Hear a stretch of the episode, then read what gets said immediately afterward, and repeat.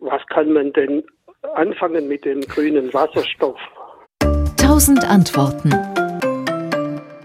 Man kann vor allen Dingen mit diesem Wasserstoff äh, zum Beispiel grünen Stahl erzeugen. In der Stahlerzeugung wird äh, sehr viel Kohlekoks verbraucht und ähm, das ist bislang ähm, nicht zu verändern. Und das kann man mit Wasserstoff ähm, auch machen.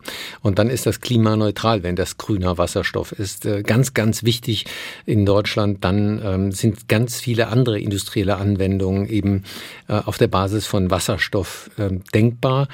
Und ähm, man kann aus Wasserstoff prinzipiell auch Erdgas basteln sozusagen, also ein, ein grünes künstliches Erdgas machen, was äh, etwa auch in der chemischen Industrie dann eingesetzt werden kann als Rohstoff.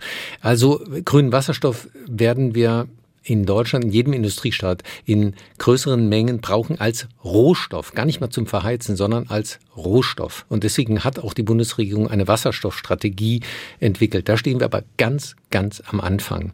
Denn das große Problem, äh, was viele nicht im, äh, auf dem Visier haben, ist, Kohle, Öl und Gas kann man ausbuddeln und verbrennen. Fertig ist der Lack.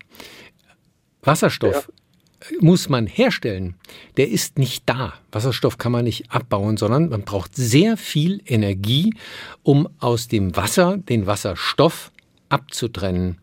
Und ähm, das erfordert äh, eine enorme Anstrengung. Wenn man dazu irgendwelche fossilen Energien nimmt, ist das einfach aberwitzig und bringt niemanden weiter.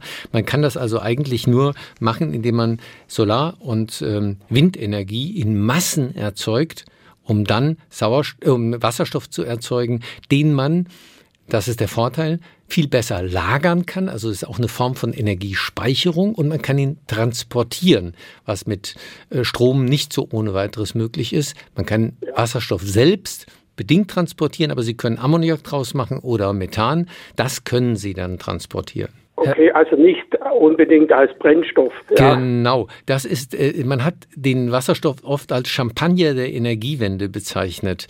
Ähm, äh, aber Champagner ist nicht für alle, um das mal so zu sagen. Also äh, Wasserstoff ist eigentlich zu schade zum Verbrennen.